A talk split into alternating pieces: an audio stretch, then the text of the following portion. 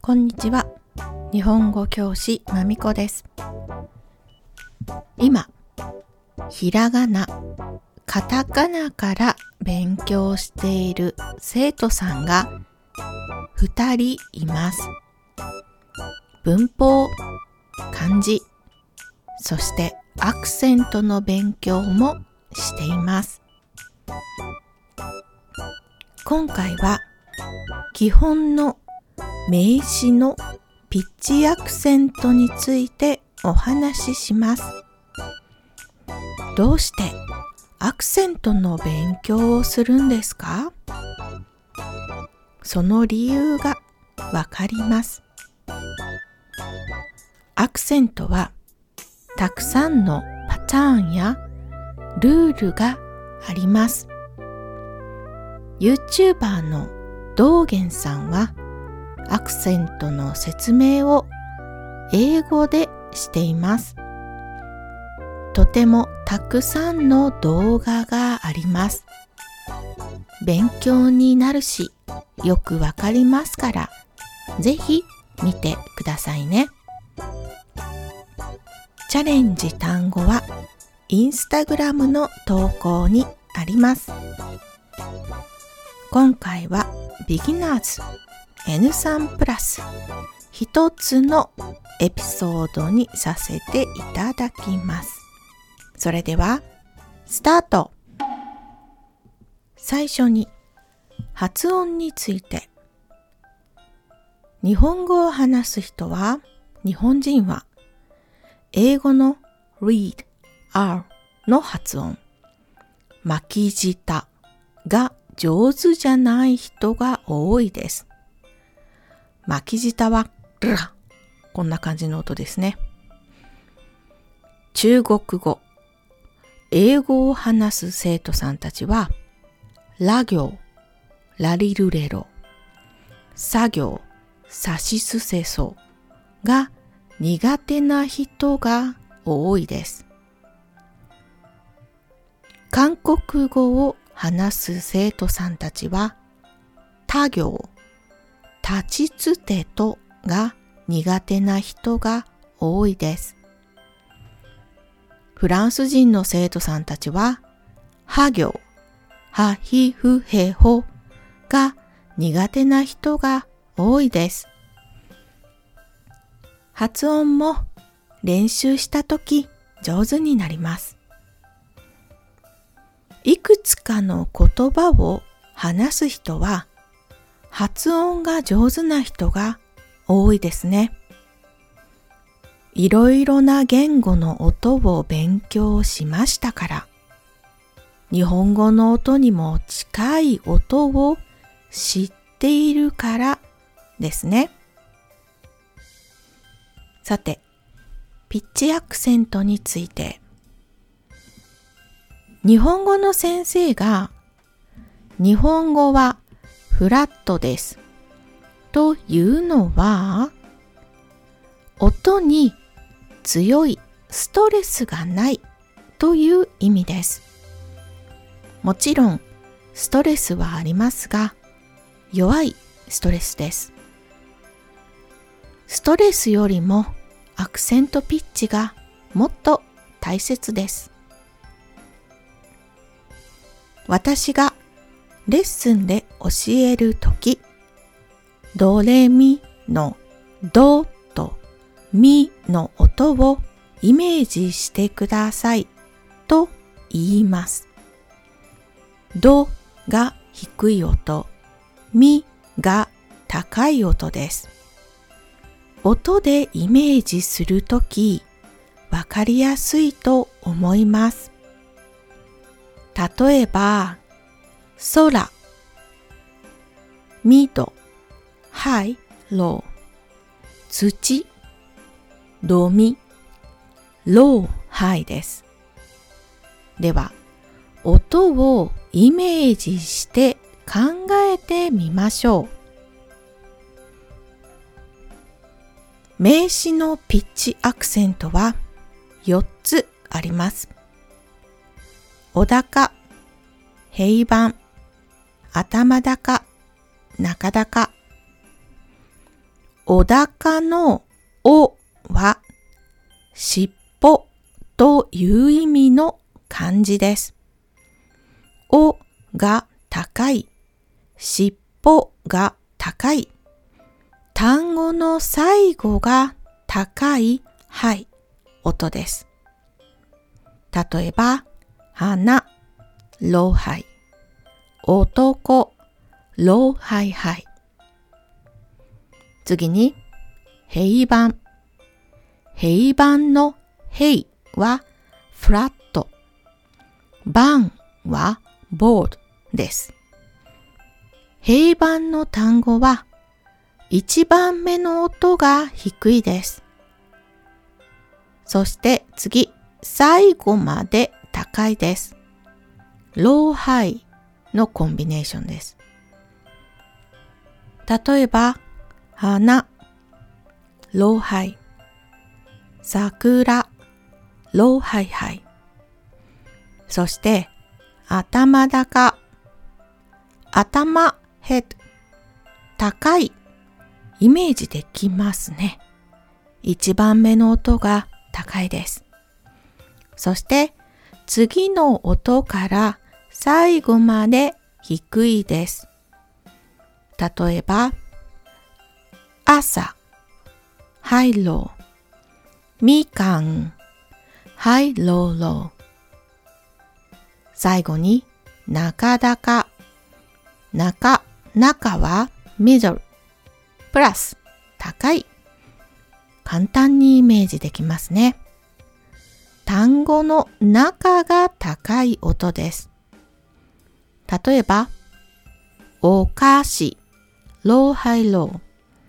ひらがな、ローハイハイロー。わかりましたか？名詞には4つのピッチアクセントがあります。ポイントは単語の中で一回低い音になったとき同じ単語の中でもう一度高くなりません。例えば4つのひらがなの単語でローハイ、ローハイ。日本語でこのピッチアクセントはないです。じゃあ、100%ピッチアクセントを勉強しなければなりませんか？という質問があると思います。そうですね。勉強した方がいいと思います。なぜなら、例えば、小高と平板です。さっき、小高と平板の例えばで説明した中に、小高の花、平板の花、同じ音がありましたね。そうです。単語だけの時、同じローハイ、ドミのペアです。じゃあ、両方お高でいいですよね。いいえ、残念ですが、ダメです。助詞をプラスした時に変わります。花花は、花は、花は、花は。ピッチアクセントを勉強していないとき、flower, nose どちらのことですか？わかりませんね。ピッチアクセントを勉強している人は、花は、OK? 花は OK? わかります。花は花は赤いです。この文は flower flower is red 花は赤いです。この文は nose is red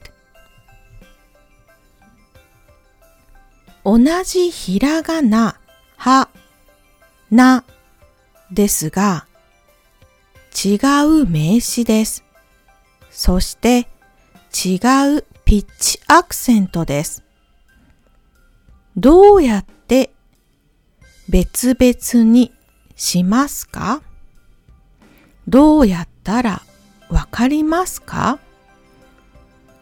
その違いをはっきりクリアにするためにピッチアクセントがあります。花は、花は、間違えたとき、花、flower について話していますか ?nose について話していますか？意味が変わります。最後に、もちろん、ピッチアクセントを勉強しない人もいます。例えば、N1 に合格した A さん。完璧な文法で日本語を話す人です。でも、ピッチアクセントはめちゃくちゃです。日本人は集中したとき、だいたい A さんの日本語がわかります。ピッチアクセントがめちゃくちゃですよ。どうしてわかるんですか？それは日本人と A さんは会話をしているからです。トピックがわかりますから、どの名詞ですか？どの動詞ですか ?guess は簡単です。guess しながら A さんの日本語を聞いているんです。そのレベルの日本語で OK だと思う人は、でも日本人は A さんの日本語を時々考えながら聞かなければわかりません。これはペラペラとは言うことはできないですね。知識、knowledge あります。でも、コミュニケーションツールとしての日本語は N1 レベルではないです。動詞やカタカナ、形容詞にもピッチアクセントがあります。そしていろいろなルールがあります。ルールを全部覚えるのはとても難しいです。